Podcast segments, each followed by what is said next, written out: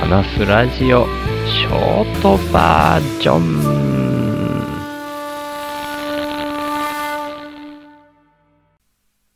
夜寝てる時に蚊がプーンって寄ってくるの、あれ嫌っすよね。昨日も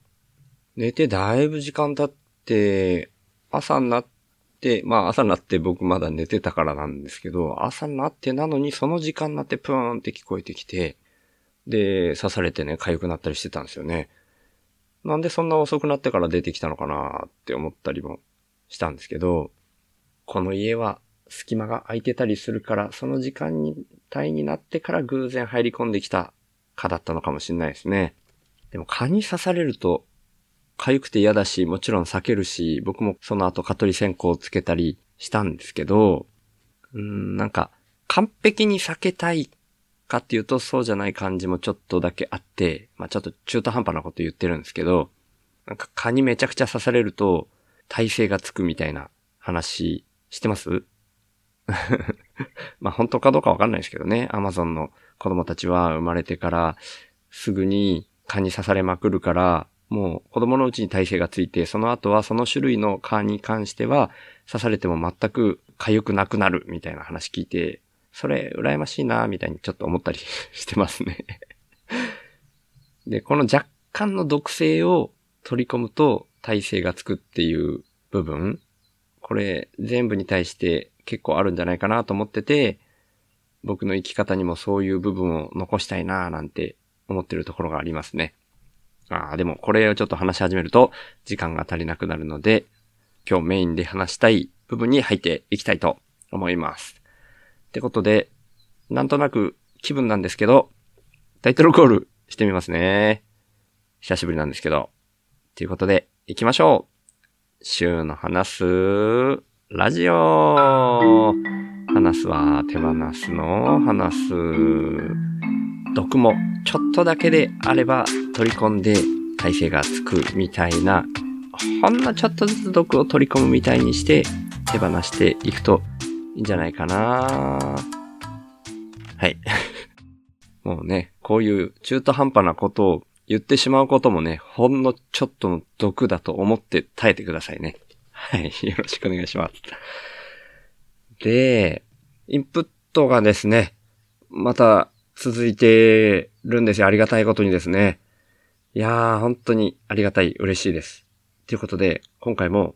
インプット紹介会みたいな会にできたらなと思ってるんですけど、2件単発でのインプットがありました。ありがとうございます。で、1件目がですね、PayPay でのインプットが昨日にあたる27日、お昼の3時50分に PayPay での残高の受け取り依頼っていうのが来てたんですよね。で、このユーザーはあなたが知らないユーザーですみたいなちょっと警告的な メッセージが出てて、うーん、でもまあ、ペイペイで残高を送ってくれる人っていうのは、手法を聞いてくれてる人だろうと思って382円だったんですけど、それを受け取った上で、お相手がね、誰かわかんなかったから、わ、お名前がわかっていませんがありがとうございます。今までにお話ししたことのある方でしょうか？っていうふうにメッセージ打ったんですよ。で、それはそれで置いといて、それとは関係なく、ツイッターを開いたんですね。そしたら、ツイッターに DM が来てまして、トートちゃんだったんですね。今、ペイペイの方で単発インプットさせてもらいました。理由は気が向いたからです。っていう風に、そのペイペイで受け取り依頼がされてた3時50分の1分後にそのメッセージが来てたんですね。なんで僕はそっちを見てたら、もう分かったんですけど、PayPay だけを最初見てたから分かんなくて、そんな返しにしちゃってたんですけど、Twitter の DM の方で分かったので、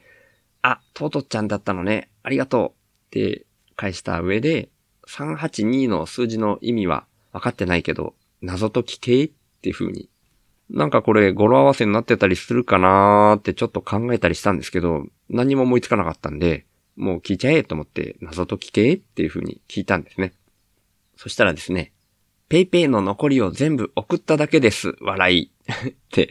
書いてきました 要するに、語呂合わせ的なもんじゃなくて、ただただ、ペイペイ残高が、その時点で382円残ってて、で、それを気が向いたから送ったっていうことで送ってくれたみたいですね。いやー、さすがトトちゃん、面白い。いやー、面白いですね。面白いと同時にありがたい話なので、ありがとう残高って部分も含めて紹介させてもらうねっていうふうにお返ししました。なんかね、こんな風に気が向いたらね、送っていただけると面白いし、喜びます なんてちょっと都合のいいことを言っちゃったりしてますけど、いやでも本当に嬉しいです。まあね、その残高をね、送ってくれたっていうこと自体、その残高がいただけたこと自体が本当に僕の助けになる部分でももちろんあるんですけど、それよりも何よりもね、気が向いたみたいな感じでこう、僕のことを思い出して、あ、この残高ちょっと残ってる残高送ってみようかなって思った、そうやって思い出してもらえたことがめっちゃ嬉しいですよね。いやー、もう、本当ありがたい限りです。ありがとうございますとしか言えないんですよね。前の、もーちゃんの時も、いざさんの時も、メリーちゃんの時にも言いましたけど、ありがとうございますとしか、僕からは返せないんですけど、本当に感謝してます。それだけちょっと重ね重ね伝えさせてもらいますね。トットちゃん本当にありがとう。はい。で、そんな風にして昨日、出先でね、ペイペイの下りとかツイッターの DM の下りを終えて、家に帰ってきたらですね、また小包が届いてまして、Amazon 欲しいものリストの方に僕が登録してあった、史上最強の哲学入門っていう本が入ってたんですね。こちらはね、竹地区さんでした。竹地区さんは、ツイッター経由で繋がらせていただいて、僕の記憶では、もーちゃんとのつながりが一番その経由してつながりとして一番強かったんじゃないかなと思うんですけど、まあコテンラジオ絡みのいろんな人とつながられてるとは思います。で、週の話すラジオ、YouTube でライブ配信するときにも、ちょこちょこチャット欄に遊びに来てくれたりもすることがありますね。そんな竹地区さんです。あの、ズームとかでお話ししたことがないので、インプットしてくれるお相手として、パッと想像がつくっていうところまでは、僕の中では言ってなかったんですよね。だからその、届いた本を写真に撮って、ありがとうございますっていうツイートをした時にもですね、なんか突然な感じがしてびっくりしましたって書いちゃったんですけど、なんかそんな感覚でしたね。いやー、ありがたいなーと思って、で、その、史上最強の哲学入門っていう本自体を知ったきっかけは、モグタンだったんですけど、モグタンがね、ディスコードで朗読するっていうことをやってたんですよね。で、その時に朗読してたのが、この史上最強の哲学入門だったんですよ。なんか、この作者のヤムチャさんっていう人と、モグタンがツイッターのスペースで一緒になったことがあるっていう、それがきっかけでっていう話だったと思うんですけどね。で、その朗読を聞いて面白そうだったから、図書館でね、予約して借りたりしてたんですよ。なんですけど、いやー、日々やることにかまけちゃってっていうのは言い訳なんですけど、本当に序盤のところをちょっと読み進めたっていうようなタイミングで、もう返却のタイミングが来てしまって、この本人気があるみたいで、次の予約も入ってたから延長なんかもできずに返すしかなかったっていう経緯があったんですね。なんで、その続きが読めると思ってめちゃくちゃ嬉しかったですね。竹畜さん本当にありがとうございます。それで、そのツイートもさせてもらいましたっていうお返事と一緒に、この紹介してもいいかどうかっていうことと宣伝したいことはないですかっていうのを聞かせてもらったんですね。そしたらお返事でですね、いえいえ、僕も一度 Kindle で読んだ本で面白かったのでぜひと思いまして、特に宣伝するようなことをしてないので、宣伝はなしでお願いしますっていうお返事でしたいやー、なんか久しぶりな感じしますね。初期の頃のインプットしてくれた方々っていうのは、宣伝したいことは特にないですっていうのがすごく多かった印象で、それがネタみたいになってたところがあるんですけど、まあ、竹内さんの場合は 特にネタっていうわけじゃなくて、本当に特に宣伝するようなことしてないのでっていう純粋にそんな感じで書かれているような感じがしますね。いやー、でも、本当に気が向いたからっていうのを、気が向いたからっていうか、ぜひと思ってっていうことですね。本当に面白い本だっていうことですね。なので、楽しみです。楽しみなんですけど、結構ね、積んどくというか、本が溜まってきてまして、玉子屋の日本版の下駄のたまちゃんが、風呂敷をインプットしてきてくれた時に一緒に送ってきてくれて、お貸ししますねっていう風に言ってくれた、西田天功さんの語録も、まだ途中で返せていないっていうのもあるし、この間もご紹介した、もーちゃんが欲しいものリストから送ってきてくれた現代思想入門もあるし、いやー、これは大変ですね。積んどくが溜まっちゃってますね。なんですけど、並行してちょっとずつ読むみたいなことも試してみようかなと思ってます。なんか、全く読めずに、この本読み終わるまで次の本読めないみたいになっちゃうと、なんか、その時に興味があって読みたいっていう気持ちが完全に薄れてしまうっていうようなこともあり得るかなと思って、その気持ちが残っている状態で、3つとも並行して読むみたいな。ちょっと無謀なのかもしれないですけど、今んとこそんな風に進めようかななんて思ってます。まあ、いずれにしてもですね、こんな風にインプットがポコポコポコポコ続いてきてくれると、僕としては生きる活力みたいなのが継続して得られてるみたいな感覚もあるので、本当にありがたいです。トートちゃんも竹畜さんも本当にありがとうございましたっていうのをお伝えするとともに、もちろん月額のサブスクをしてくださってるそれぞれの方に常に僕は感謝してますんで、そちらも合わせて今回お伝えしておこうと思います。皆さん本当にありがとうございます。